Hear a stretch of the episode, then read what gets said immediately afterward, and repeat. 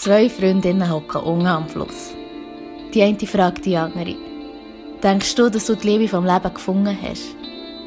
Die andere Frau schaut sie an und sagt, ich habe in meinem Leben schon so viel Glück mit Liebe. Ich habe schon geliebt für Augenblicke, für ein paar Stunden, für Jahre, für einen Sommer lang oder auch für eine Handvoll Tage. Das war alles für das Leben. Je nachdem, wenn man die Frage fragt, bekommt man ganz unterschiedliche Antwort. Und gerade zum Thema Liebe machen könnten die Emotionen und auch die Eigenheiten kaum unterschiedlicher sein. In der heutigen Awesome Range of Freedom Episode geht es um Liebe. Also ganz genau geht es um Liebe machen. Und ich habe unglaublich viele Freunde und Fremde zu diesem Thema befragt. In dieser Episode erwarten die Ansichten von über 20 Personen rund um das Thema Liebe machen. Sie geben ihre Ansichten preis zu Orgasmen, Selbstvertrauen, Freude, Kommunikation, Loslassen, Tränen nach dem Sex, Intimität und ganz, ganz viel anderes zu diesem Thema preis. Ich möchte es hier vorne wegnehmen, dass du etwa weißt, was dir heutige Episode erwarten wird und dass du selber kannst entscheiden, ob du an diesem Punkt weiterlässt. Und dann teile ich ganz viel Wissenschaft mit dir von Leuten und ihren Ansichten, die seit Jahrzehnten zu dem Thema Sexualität forschen. Dort bin ich auf eine Fachperson aus den Staaten gestoßen, die offenbar den Schlüssel für echtes Liebe machen hat herausgefunden. Hm. Heute geht es um all das und vielleicht noch etwas mehr, wo zwar weniger wie auch schon, aber leider immer noch sehr knappen, echten Platz in der heutigen Gesellschaft bekommt. Also, los geht's. Ich habe meine Freunde und Fremde Folgendes gefragt. Was hättest du zum Thema Liebe machen bereits früher gern gewusst? Ihre Ansichten hören wir uns jetzt an und ich wünsche dir ganz viel Spass, sicherlich ein paar Übereinstimmigkeiten, vielleicht auch Unstimmigkeiten, ein bisschen verstanden werden, aber sicherlich ganz viel Neugierde beim Anhören von ihren Ansichten. Viel Spass!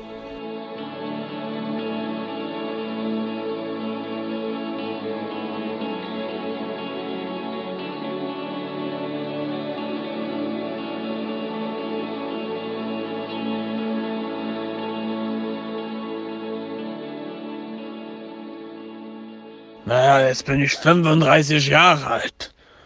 Und da habe ich 18 Kinder. Ich hätte mir gewünscht, dass mir jemand gesagt hätte, dass das schwanger macht. Was soll ich denn machen mit 18 Kindern? Das ist viel. Das habe ich nicht gewusst. Dass man Liebe macht für sich und nicht nur, weil man es halt macht oder weil der andere mehr Lust hat. Das ist eigentlich ganz banal und nicht so, als wüsste man das nicht. Aber wirklich während dem Sex voll bei sich sein, aus genießen für sich selber, das hätte ich gerne schon früher gewusst und auch bewusst gemacht und angewendet. Oder auch, dass man Solo-Sex hat und dass das sehr, sehr wichtig ist und völlig normal ist. Oder dass man gut auch Sextoys kann brauchen kann, um zum Höhepunkt zu kommen, auch wenn man zu zweit Sex hat und dass das auch völlig normal ist. Das eigentlich alles, all die Bedürfnisse, die man wie hat und die Gefühle, die man hat, dass man darauf hören und dass das sehr weit, weit begriffen auch alles eigentlich normal ist. Das hätte ich gerne schon früher gewusst und nicht so eine fixe Vorstellung gehabt, was der Sex an sich ist und was der überhaupt guter Sex ist. Zum Thema Sex kommt mir spontan in den Sinn, dass ich es cool hat gefunden, wenn ich schon viel früher so der zärtliche Sex hat entdeckt. Das ist bei mir eher so im letzten halben Jahr, Jahr passiert. Und bedeutet halt zum Beispiel keine Penetration vielleicht, streicheln, Zeit nehmen, umarmen und so weiter. Und halt langsam und fein. Und das habe ich irgendwie in meinen vorherigen Beziehungen, die alle hm, eher länger waren. Also länger, die letzte war in sechs Jahre und vorher waren es so eineinhalb Jahre. Und dort habe ich das nie so gelebt und irgendwie keine von meinen Partnerinnen hat das aufgebracht und ich auch nicht. Und ja, meine, von meinen Eltern habe ich eh nicht mitbekommen bezüglich Sex. Von dem her ähm, wäre das glaube ich etwas, was ich würde sagen ich glaube auch cool hätte gefunden, wenn ich es schon früher gewusst hätte. Meine sexuelle Erfahrung, die ich gerne früher hätte schon wissen ist, dass man eigentlich während dem Sex oder beim Sex so ein bisschen egoistisch sein Also sprich, man sollte immer schauen, dass es für einen in dem Moment schön ist oder passend ist. Und wenn nicht, dann wie so ein bisschen, ich weiß jetzt auch nicht, zum Beispiel Position ändern, also zum Beispiel Bein anziehen oder strecken. Oder es kann eine Kleinigkeit sein und dann hat es gerade einen anderen Effekt. Und dementsprechend ist es für mich schöner oder erregender oder wie auch immer. Und das wirkt sich dann auch auf den Partner oder auf die Partnerin aus. Und es ist dann auch für sie oder für ihn schöner. So ein bisschen wie eine Katze. Eine Katze tut ja auch immer, zum Beispiel, wenn man sie so anschaut, merkt man, sie streichelt sich selber am Kochentisch bei, zum Beispiel. Sie ist eigentlich das perfekte Beispiel. Sie macht so, dass es für sie stimmt. Oder dass sie so ein den Pleasure empfindet. Sie holt sich eigentlich so. Und genau so sollten wir es auch machen, weil dann ist generell der Sex einfach besser. Und das macht man, glaube oder das habe ich noch nicht so lange. Also ich habe das vor kurzem erfahren und angefangen machen. Und wenn man jung ist, glaube ist so ein das Ziel mehr so ein generell entdecken und dann will man unbedingt auch, dass es für den anderen schön ist und man hat dann den Pressure und es ist dann ein bisschen nicht so das Egoistische, sondern man macht alles, dass es für den anderen schön ist, obwohl eigentlich das Gegenteil mehr Effekt hätte. Ich hätte gerne früher gewusst, dass es super, super hilfreich ist, sich explizit mit dem Partner oder Sexpartner Zeit zu nehmen, um über den gemeinsamen Sex zu sprechen, was einem gefällt, so ganz explizit oder auch allgemein, was man gerne mehr hätte, was man gerne weniger hätte, weil mir das wahnsinnig schwer fällt, während dem Sex direkt Rückmeldung zu geben, weil ich dann immer das Gefühl habe, ich würde jetzt vielleicht die Stimmung zerstören. Aber wenn man entweder danach oder eben einfach zu einem expliziten Zeitpunkt sich gemeinsam ausmacht, okay, jetzt reden wir einfach mal über unseren gemeinsamen Sex und da möglichst offen und nicht verurteilend auf alles eingehen, was der andere zu sagen hat, das hat auf jeden Fall meinen eigenen Sex sehr verbessert. Was ich gerne schon vorher gewusst hat, zum Beispiel, weil es sehr wichtig ist, dass man sich selber gerne hat, dass man sich so akzeptiert, wie man ist und das auch schön ist und gut so ist, dass das auch hilft beim Sex, wo kann man sich viel mehr gehen und nimmt man sich selber nicht mehr so ernst und kann man über gewisse Sachen lachen, weil es manchmal auch lustig ist beim Sex oder lustige Geräusche oder was auch immer und das sicher ein Vorteil ist, wenn man sich selber echt sehr gerne hat. Es gibt vielleicht Momente, also hat bei mir viele Momente gegeben, wo man Sachen macht, wo man vielleicht nicht einverstanden ist damit oder die ihm nicht flashen und dort darf man auch sagen, hey, für mich stimmt das nicht und ich würde gerne will das nicht machen. Und dann hört man auf und das hat auch Platz und das muss auch Platz haben. Was ich vergangen gelernt habe, ist auch, dass Sex, ähm, Sex ist nicht die Lösung für Beziehungsprobleme, auch wenn es vielleicht in dem Moment scheint. Das war bei mir so, gewesen, weil es dann plötzlich vielleicht irgendwie durch Gespräche haben gut war wieder, obwohl man gewusst hat, das funktioniert dann nicht. Und dann hat man irgendwie sechs zusammen gemerkt, hey shit, das ist jetzt hure geil gewesen. Und man dort dann gerade das drin interpretiert, obwohl es eigentlich, was ich jetzt aus meiner Erfahrung kann, also gelernt habe, das Zeichen ist, für das es einfach gelöst hat und jetzt die Lösung ist für das Ganze, nur jetzt der Sex wieder bombastisch ist. Ja, und noch etwas, wo ähm, Sex ist schon immer wieder anders und das ist schon gut so.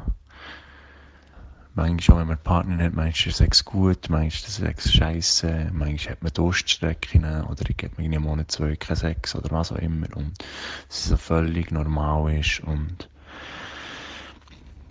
dort nicht zu viel darf interpretieren, auch wieder, ähm, ja, wie bei allem eigentlich beim Sex. ich hätte gerne gewusst, dass es beim Sex meistens nicht so abläuft, wie wir das von den Filmen kennen. Der Moment, wo sich beide verliebt anschauen, sich während in mein Zimmer laufen, ausziehen und alles immer reibungslos abläuft. Und dass es einfach fertig ist, wenn der Mann ist gekommen. Weil es ist echt noch viel mehr als das. Also die Erkenntnis, würde ich sagen, ist sicher, beruht fast immer darauf, dass man irgendwie merkt, so wie ich mich selber liebe, so kann ich auch andere Menschen lieben. Und das zählt sowohl irgendwie emotional als auch körperlich. Und dort spiegelt sich, glaube ich, so ziemlich der gesamte Lern- und Lebensprozess, der Weg, äh, tut sich dort drin, ähm, widerspiegeln, würde ich sagen. Und darum ist es eigentlich äh, ja, es ist, wie, es ist wie ein Bereich, der uns eigentlich mega helfen kann, uns selber kennenzulernen und unsere innersten, tiefsten Stärken vielleicht oder unser Potenzial zu entdecken, aber auch irgendwie unser, unsere tiefsten, innersten Ängste sich denen zu stellen. Oder zumindest den Hinweis zu bekommen, dass noch immer etwas sein könnte, was man, was man bearbeiten könnte, wo man sich selber kann näher kommen kann, schlussendlich, indem man anderen näher kommt. das klingt irgendwie, klingt irgendwie ein bisschen abgewatscht, aber ist glaube wirklich so. Oder ist jetzt einmal das, was mir spontan in Sinn kommt? Ich würde gerne mit zwei Sachen ansprechen. Das eine ist, ich bin sehr religiös aufgewachsen und dort ist wie das Thema Liebe machen kaum oder wenig thematisiert worden, respektive, dass man vor der Ehe nicht miteinander schlaft. Mir hat es immer so ein bisschen den Eindruck vermittelt, das ist nicht gut, weil man ja dann wie nicht den Regeln folgt im Rahmen des Glaubens. Wenn man dann so ein bisschen älter wird, hat man ja dann auch seine eigene Meinung und sich das eigene Bild verschafft, dass man dort so echt merkt, dass es ein menschliches Bedürfnis ist, einfach losgelöst von jensten Glaubensansätzen, das eigentlich völlig normal ist. Das ist mal etwas, was ich mir wie so rückblickend erhofft hätte, dass man das nicht auf etwas wie begrenzt, sondern mehr offener thematisiert. Oder auch wenn sie Filme kommen, ist, müssen umschalten Seite. Aber das ist vielleicht ein schwierig, passt vielleicht auch nicht so gut, weil es ist nicht etwas, also ich meine, Religion ist ein mega grosses Thema und es ist nicht etwas, wo man wie hätte vorher wissen Es ist ja mega eine Einstellung und nicht im Sinne von, ah, hätte ich es vorher gewusst, hätte ich es anders gemacht. Ich dachte, ich erzähle es gleich mal. vielleicht kannst du mit dem Gedanken etwas anfangen, einfach bezüglich Religion. Und es gibt sicher Menschen, die das so leben. Jedem das Seine. Aber ich für mich hätte es wie gern gewusst oder einmal die Option offen lassen, dass es dann nicht definiert, ob jetzt du gut und schlecht ist vielleicht ein bisschen stark ausgedrückt, aber vielleicht im Gehorsam folgen tust, vielleicht hilft das besser. Was ich vor allem eingehen will, ist neben dem Religiösen so ein bisschen das Grundlegende. Weißt, in der Schule lernt man ja so quasi, wie das Bienen das Blümchen bestäubt.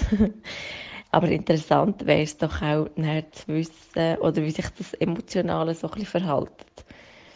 Zum Beispiel, wie das nebst der Euphorie, die man erlebt, vor allem bei den Frauen nach dem Akt, kann sie auch ein Gefühl von einer mega tiefen Betroffenheit auslösen, dass man auch in Tränen ausbricht. Egal, ob jetzt das Liebe machen gut oder nicht so gut war, sondern es einfach sei es vom Hormonellen, sei es keine Ahnung was, auch eine Traurigkeit oder eine andere emotionale Gefühlslage kann auslösen.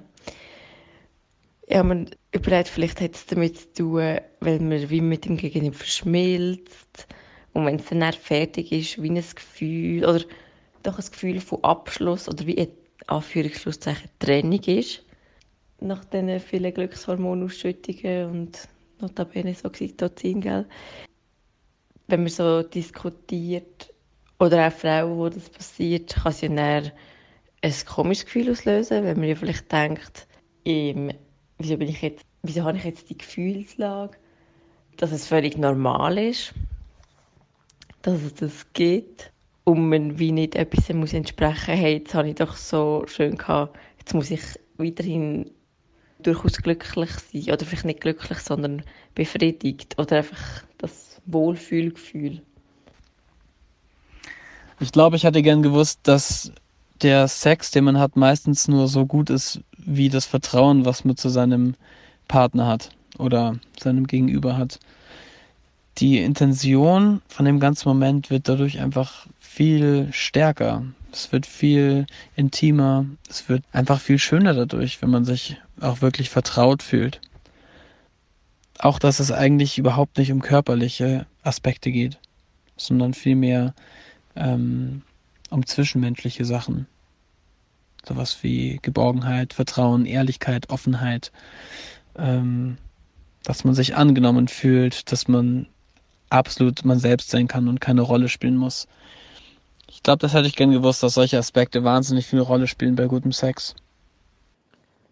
Beim Thema Liebe machen hätte ich für mich gern früher gewusst, dass es erst richtig gut wird, wenn ich enthemmt kann sein und mich kann. Aber für dass es zu dem hätte kommen können, habe ich glaube einfach Erfahrungen oder dürfen Erfahrungen sammeln und vor allem selbstsicher in dem werden. es ist ja schon eine neue grosse Welt, die aufgeht und wo ich für mich so meinen Weg haben müssen finden, was für mich stimmt. Und das zeigt, dass es eigentlich, wie ich glaube, alles im Leben ein dynamischer Prozess ist, wo man sich selber muss oder eben auch darf kennenlernen. Und dass es auch nicht schwarz und weiß ist, also nur weil ich einmal Schwarztee trinke, heisst das nicht, dass ich dann immer nur Schwarztee trinke. Und ich denke, so ist es so beim Liebe machen. Und das Allerwichtigste ist, dass man es thematisiert und vor allem mit dem Gegenüber bespricht und mit sich selber. Hm. Was hätte ich gern schon vorher gewusst? Beim Liebe machen. Also ich glaube, das kenne ich noch gar nicht so lange. Ich glaube, vorher habe ich glaube einfach auch ein bisschen gevögelt, gebomset, ein bisschen gebürstet. Und so. Nein, ganz ehrlich. Ich glaube, ich werde genau nichts ändern. Vom ersten Mal pimpern und komplett überfordert sein. Vom Weg zum herausfinden, was mir gut tut und was mir Spaß macht und was das ich nicht gerne habe. Die ganzen Fails. äh, einfach mal ganz egoistisch zu sein. Um mich selber können, zu entdecken, selber können einzuschätzen. Selber lernen zu kennen. Ich glaube, das war alles mega wichtig. Oder auch die Herausforderung, mich gar nicht anzulängen, zum Beispiel sondern einfach nur zu geben. Vom kompletten Schlappschwanz auf Versagenakt. Weil man voll besoffen das Gefühl hatte, man sei der Oberfickmeister. Gott. Ja, das hat sich alles irgendwie entwickelt und ist alles gewachsen. Bis zum heutigen Wissen und merken, dass es in erster Linie nicht nur um mich geht, sondern um ein wunderschönes Zusammenspiel ihre intakte Beziehung vom Bumsen zum Liebe machen und vielleicht manchmal schon wieder zurück. Ich glaube, Liebe machen habe ich lernen. Es hat viel Zeit gebraucht. Und ich fühle mich noch immer, als würde ich manchmal wieder Seite 1 aufschlagen. Also nochmal zu deiner Frage zurückzukommen ich glaube, wissen möchte ich nichts. Ich hätte nichts wollen, schon von Anfang an wissen. Ich glaube, genau um das geht es. Einfach zu entdecken, auszuprobieren. Ich glaube, vielleicht ist das manchmal das, was ich genau nochmal einmal will. Nochmal einmal von Null anfangen, nochmal in die unbekannte, unglaublich aufregende Zeit einzutauchen, vom Nichtwissen. Liebe machen, was hätte ich früher gerne schon gewusst. Ich muss mich ein bisschen so wie noch einmal überlegen, was ich in meiner so Teenagerzeit so gedacht habe oder erlebt habe. Ich glaube, das Erste wäre, dass ich von meinen Eltern direkt mehr Informationen hätte, weil ich glaube, ich glaube, von ihnen habe ich wirklich gar nicht so direkt bekommen, wenn ich mich so erinnere. Also das Einzige, es war mehr so wie ein paar so Gespräche in der Schule, ja, was ist ein Kondom und so weiter. Aber sonst in dem Sinn mit der Bedeutung, die auch ja in einer späteren Zeit man hat, so von dieser Liebe machen.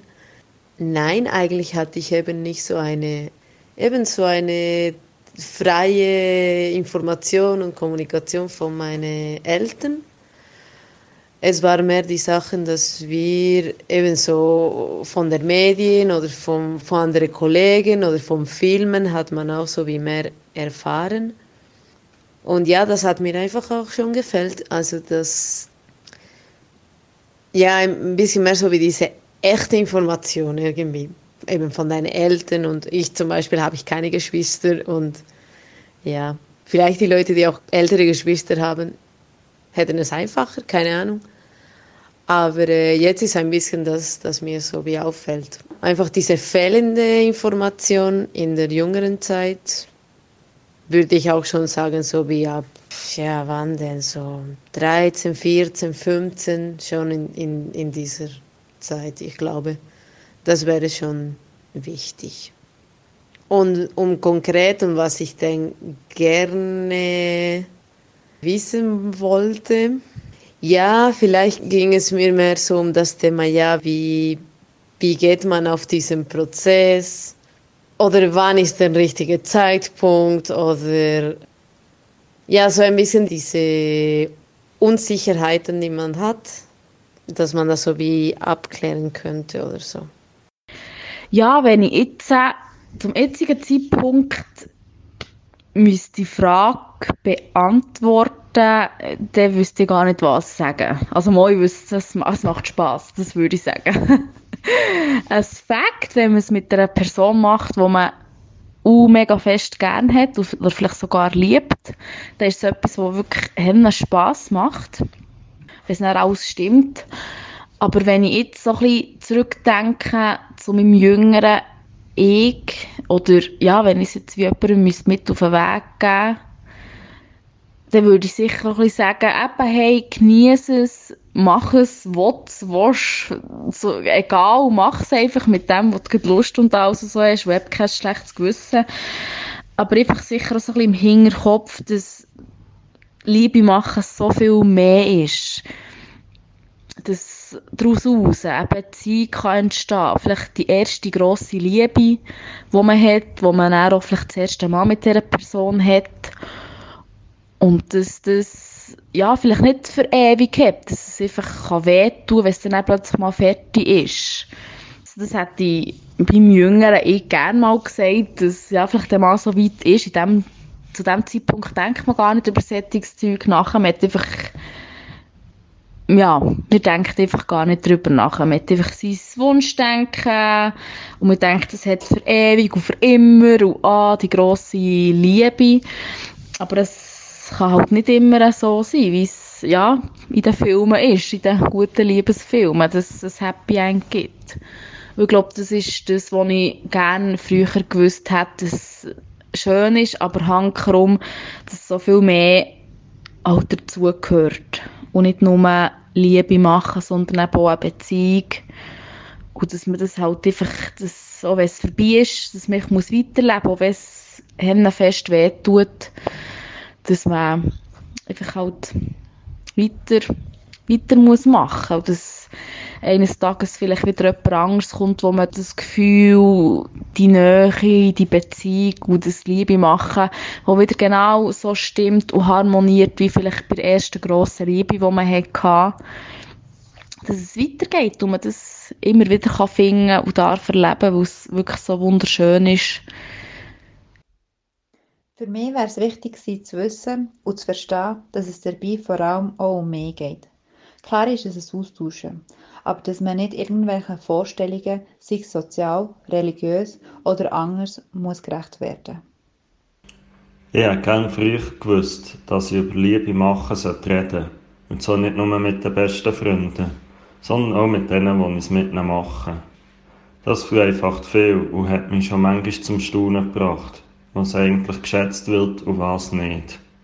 Schade ist, dass meine Zukunft sich in diesem Podcast nicht mitmacht. Das nimmt mich auch noch Wunder, was der zu dieser Frage sagen Ich wäre froh gewesen, wenn mir jemand gesagt hätte, dass man so bei Sexprodukten sich nicht alles unter die Nase bringen Ich habe mal äh, so junge Jahre eine Experimentierphase mit meiner Freundin zusammen Kondom gekauft, die aktverlängernd sein. Es war so ein Schäl dran, der scheinbar versprochen hat, dass man dann länger kann und dass eh alles viel besser ist. Das Ganze haben wir ausprobiert und nach so etwa zwei, drei Minuten bemerkt plötzlich Freundin, dass meine Lippen blau anlaufen und sie hat selber auch gesagt, irgendwie, es fühlt sich alles so brennend und komisch an. Wir haben abgebrochen und ich habe Schüttelfröste bekommen, bevor ich Spiegel gegangen und gesehen, dass ich blaue Lippen habe und ihr ist auch komplett Lust vergangen, wie mir auch. Und ja, da hat man dann gemerkt, dass das Ganze wirklich so marketingtechnisch ausgeschlachtet wird. Was ich gerne im Voraus gewusst hätte, ist, dass Sperma nicht so grusig ist, wie man sich das vielleicht im Teenie-Alter vorgestellt hat. Man hat sich da ja jenste Gedanken darüber gemacht, hat es auch in Filmen gesehen und sicher auch mit Kolleginnen besprochen. Und es war immer irgendwie ein grusiges Thema gewesen. und man hat immer gedacht, ich weh, plötzlich sehe ich das und so. Und wenn man dann wirklich damit in Berührung kommt, merkt man, dass das eigentlich etwas völlig Normales und Natürliches ist und dass das genauso zum Sex gehört. Was ich gerne früher gewusst hätte, ist, dass wie in jedem anderen Bereich des Lebens jeder irgendwann mal Probleme damit hat und dass das ganz normal ist. Man darf nur nicht denken, dass es besser wird, wenn man es einfach ignoriert und nicht anspricht. Also mehr reden, mehr austauschen mit Freunden und Partnern. Das hätte ich gerne früher gewusst. Auf deine Frage zu kommen, ähm, was hätte ich gerne schon früher gewusst, zum Thema Liebe machen, ist noch schwierig zu sagen, ähm, weil halt es ist etwas Neues dann und es war auch das Spannende gewesen, so ein bisschen herauszufinden, was das überhaupt ist. Und weil man halt nur davon gehört hat oder halt irgendwie gesehen in Pornografie oder in Liebesszenen in Filmen, was das wie bedeutet und irgendwie, ich glaube, lockerer können daran herzugehen, ist halt schwierig, wenn man es noch nie gemacht hat. Aber ähm, ich glaube, zu wissen, dass es mehr Spass macht, wenn es wie eine gewisse Lockerheit dahinter ist, ist sicher gut. Oder dass man wie nichts muss erreichen muss. Dass es zusammen Zeit verbringen ist, blöd gesagt. Und nicht, man muss jetzt den Höhepunkt erreichen. Dann hat man logischerweise mit drin, dann kommt es halt wie in so einen Flow rein, je nachdem. Aber früher halt zu wissen, wenn man mal zu früh ist gekommen, dass es auch nichts Schlimmes ist eigentlich, dass es auch mal darf passieren oder kann passieren und dass es ja noch nicht heisst, dass es dann wie fertig ist und fertig und jetzt umdrehen und schlafen. Ja, dass es eigentlich halt ein Teil ist, wo, wo mal passieren kann und dann also auf andere Wege weitergehen. Oder ja, dass man nicht immer sofort auf so den Orgasmus muss herkämpfen dass der Orgasmus so ein bisschen weniger gewichtet wird. Das ist, glaube ich, etwas, wo, ich, wo, wo man halt dann mit 16 oder was auch immer, ich weiß gar nicht, wann ich das erste Mal hatte, ich war eher spät, ich glaube sogar erst 17 oder so, wo halt gerade in dem Moment, wo halt mega alles auf 180 oben ist und der sowieso alles mega gerne macht.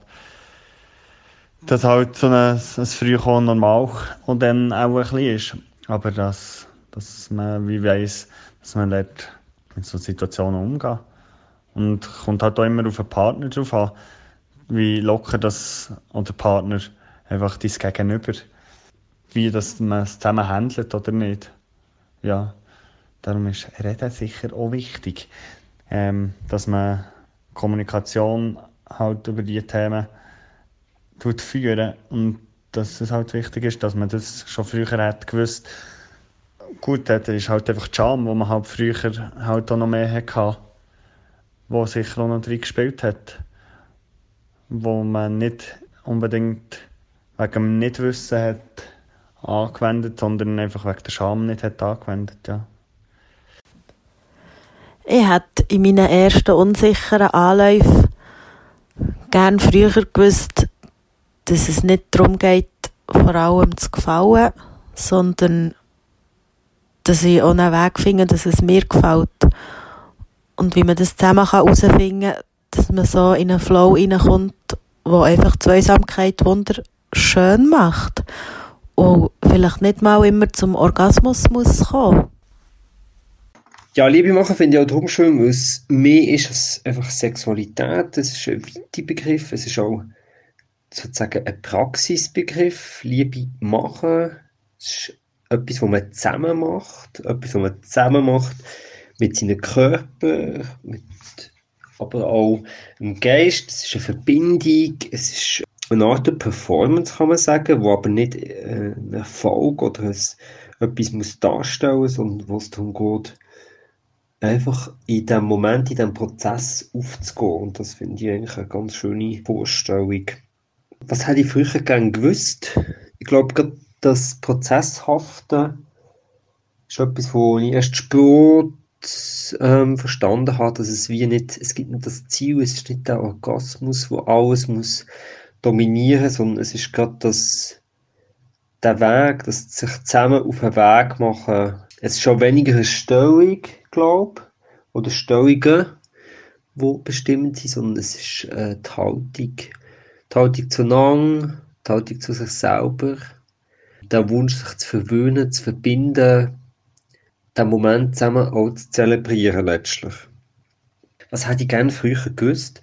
und zwar habe ich heute noch den Newsletter von der Heiter Fahne angeschaut und beim Durchlesen habe ich gesehen, ah, sie haben Anfangs Jahr so einen Schwerpunkt gehabt mit dem Thema wie wollen wir geliebt haben? Das heißt ja Anfangsjahr, äh, Anfangs 2020 gehabt und er hat verschiedene Veranstaltungen gehabt zum Thema Sexualität, Liebe. Ich glaube, genau das würde ja gerne eben so, die, so ein Format, wo man sich kann begegnen kann, in verschiedenen Formen, wo man zusammen sich kann austauschen kann ähm, die Fantasie auch angeregt wird, weil ich stelle zwar fest, dass ich eigentlich sehr offen bin und Lust habe, meine Sexualität zu schaffen, aber auch merke, ah, irgendwie fehlt mir da manchmal, entweder fehlt mir das Vokabular oder vielleicht auch das Gespür dafür, was man noch Lust bereiten oder vielleicht auch die Anregung dazu, vielleicht auch mal von anderen hören oder sehen, ah, das könnte auch noch etwas sein oder das würde mich auch gelusten ja, sonst bin ich eigentlich mit meiner Sexualität ganz zufrieden. Ich finde wirklich, dass die Haltung vom wollen sich aufeinander einlassen, wollen zärtlich sein und auch nicht wollen etwas zwingen, hilft. Sexualität ist äh, sozusagen Wellness für arme Leute. Man kann eigentlich mit wenig, kann man eigentlich sehr viel mit Streicheln, mit Zärtlichkeit, mit auch einer gewissen Verspürtheit und Fantasie ist eigentlich sehr viel möglich.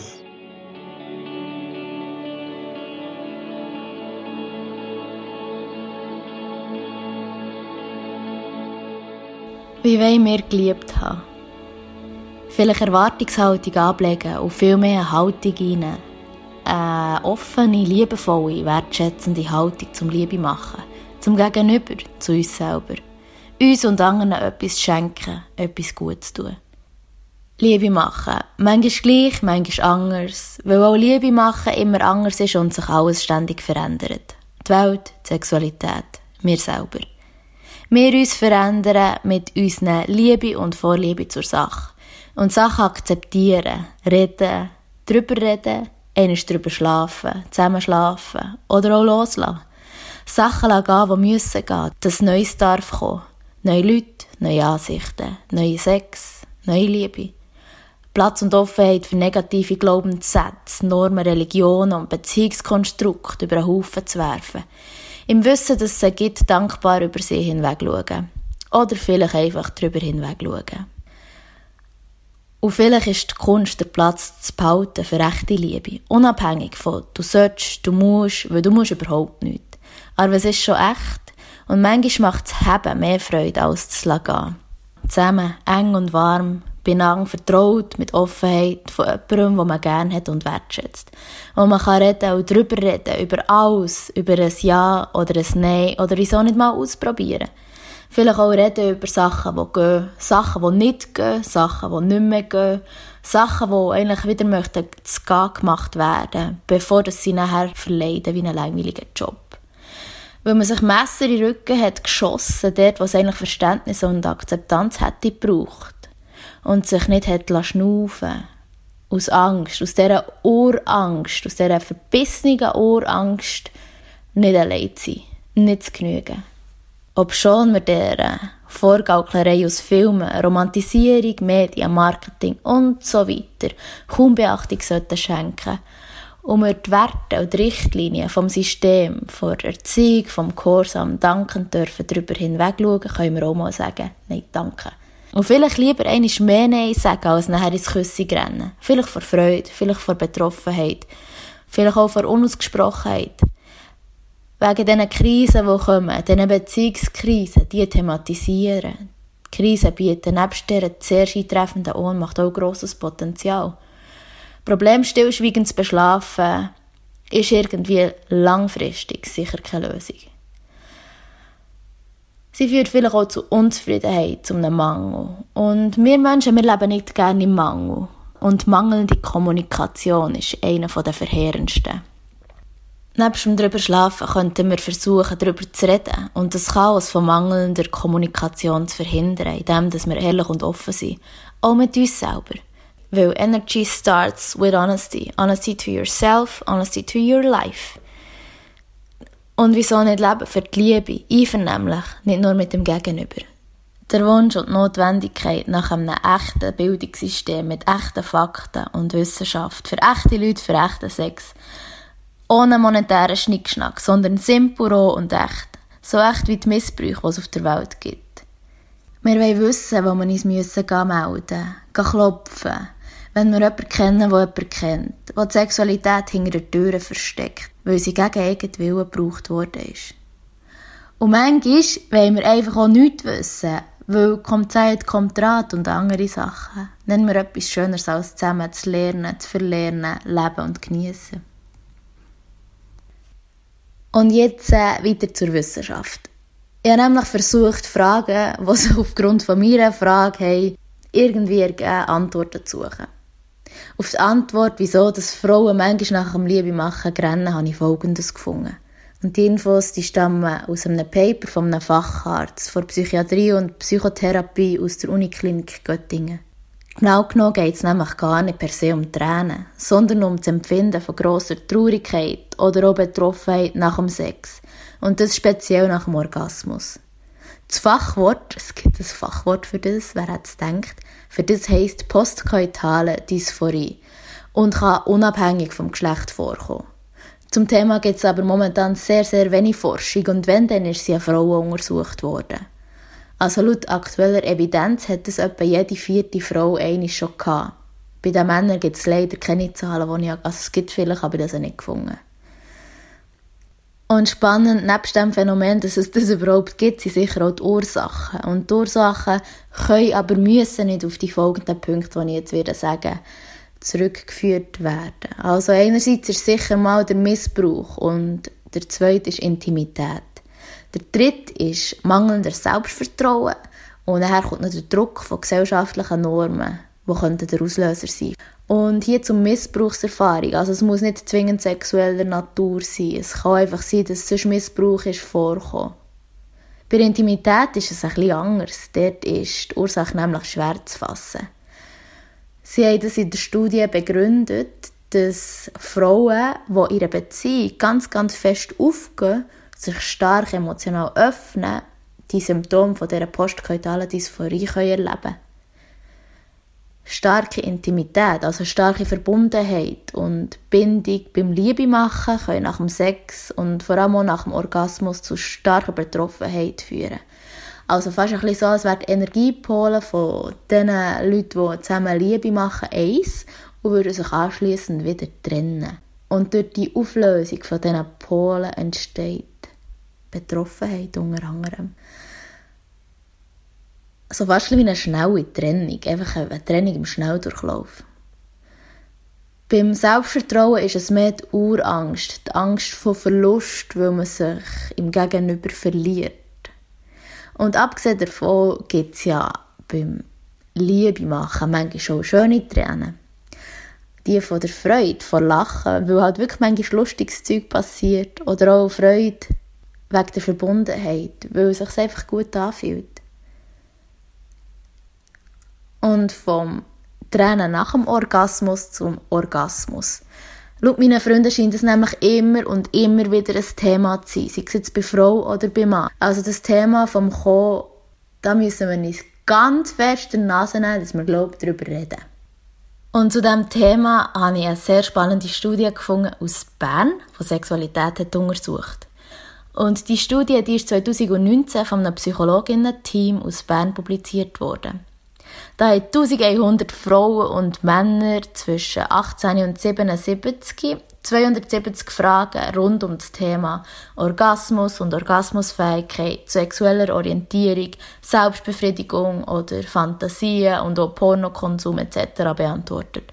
Das Paper ist super spannend und lohnt sich sehr fest zum Nachlesen, finde ich. Und hier ein Auszug aus der Sonntagszeitung von NZZ aus dem August 2019 zu diesem Thema.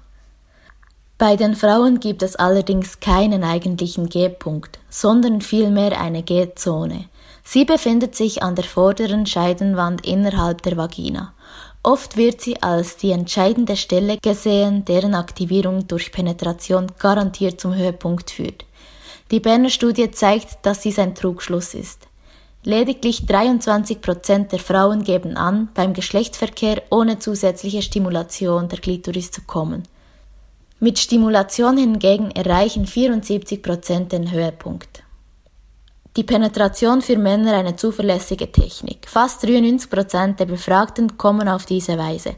Frauen kommen deutlich häufiger, wenn sie sich selber befriedigen, als wenn sie Sex mit einem Partner haben. Für Männer macht es keinen großen Unterschied. Und hier ist es wahrscheinlich sinnvoll, dass jeder für sich weiß, was für ihn gut ist und was ihm oder ihr gut tut. Weil wie will es die andere Person wissen, wenn wir es nicht selber wissen? Wie so viel auf der Welt fängt es also zuerst mal mit uns selber an. Und das Forschungsfeld von einer Sexualtherapeutin aus den Staaten ist eigentlich genau das Liebe machen. Und sie hat sich während ihrer ganzen Forschungszeit vor allem mit einer Frage beschäftigt. Was braucht es für echt Liebe können zu machen? Es ist eigentlich recht eine saloppe Antwort auf eine schöne Frage, die die gute Frau dann hat aufdeckt hat. Es brauche nämlich laut dieser Frau zwei Sachen. Nämlich erstens Selbstvertrauen und Freude.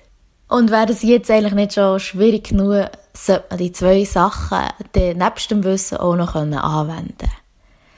Sie redet von Selbstvertrauen und Freude. Zwei sehr starke Schlüsselwörter. Selbstvertrauen, sagt sie, entsteht dann, wenn man weiß, was am eigenen Körper wahr ist. Also jetzt auf die Sexualität bezogen. Nicht, was andere sagen, was wahr ist, sondern wir selber. Dass wir wissen, was an unserem Körper die Wahrheit ist. Dass es normal ist, so wie man ist. Und Selbstvertrauen bedeutet bei ihr wissen, was wahr ist die Freude, also das Zweite, das nimmt so fast wie eine Meta-Ebene an. Das bedeutet laut ihr nämlich Liebe, was wahr ist. Liebe, was wahr ist, auch wenn die Gesellschaft irgendwie etwas anderes vorgaukelt und ihr sagt, du entsprichst nicht dem, was wir vorgeben. Und abgesehen davon, das gesellschaftliche Dilemma, das ist ja in allen Bereichen immer und immer wieder ein Thema. Und darum sagt sie, Freude ist deine Wahrheit zu lieben. Die Frage ist, wie kommen wir zu Selbstvertrauen und Freude? Und sicher, mir ist bewusst, das ist einfach ihr Ansatz. Es gibt tausend andere Möglichkeiten, wie immer, auf ein Resultat zu kommen. So hier, es gibt nicht the way, sondern mach oder mach nicht einfach das, was für dich stimmt. So einfach ist es. Es weiß niemand, wie es geht, eines mehr. Aber ihre Ansicht möchte ich dir gleich erzählen, weil ich finde es einen spannenden Ansatz. Sie sagt nämlich, wie kann man mehr Selbstvertrauen und Freude gewinnen. Und diese Aussage, absolut keine Erfolgsgarantie, aber ich erzähle dir sie jetzt. Es gibt nämlich Schritt 1, Sie sagt, stang vor einem Spiegel, zieh dir so viel Blut ab, wie es geht, dass du nachher dich anschauen kannst. Dann überlegst du dir ganz viele Sachen, die du an dir gerne hast. Klar, jetzt kommt wieder unser Bullshit-Hirn, das durchdreht und sagt, das ist nicht gut, das ist nicht gut, das ist nicht gut. Das ist auch okay, die Gedanken können Platz haben. Aber nicht jetzt, nicht in dem Moment. Nicht, wenn wir uns darauf konzentrieren, was eigentlich auch so schön ist. Und dann schreibst du es auf. Und dann machst du es morgen wieder. Und übermorgen. Und so weiter. Und wieso? Neuroplastizität. Es ist echt absoluter Shit, dass wir durch Übung etwas können verankern in uns. Je mehr dass du Sachen machst, desto mehr und desto besser gelingt es uns eigentlich auch. Und vielleicht durch das Aufschreiben von schönen Sachen checken wir, dass unser Körper einfach ein abgefahrenes, perfektes, funktionierendes Wesen ist und einfach ein Wunder ist. Und je mehr dass du das dir sagst, desto mehr Selbstvertrauen und auch Akzeptanz für den Körper findest du eigentlich. Das ist das Erste, was sie sagt, wenn es darum geht, um Selbstvertrauen zu gewinnen. Das Zweite ist, wenn, wenn du nicht bereit bist, die Viertelblut von einem Spiegel auszuziehen und anzuschauen, was alles toll ist an deinem Körper, kannst du Folgendes ausprobieren. Dann kannst du herhöckeln oder abliegen, irgendwo, wo es ruhig ist. Und dann kannst du versuchen, deine Gedanken ein bisschen zu beruhigen. Auch wenn es nur ein paar Minuten täglich ist. Dann kannst du dir nachher eine Tür vorstellen. Eine, die zwischen dir steht und dir eine Vorstellung von echtem, zufriedenem Liebe machen. Und vor dieser Tür stehst du her und du beleuchtest sie mit dem hellsten Licht, das geht. Und legst Freundlichkeit und Mitgefühl her.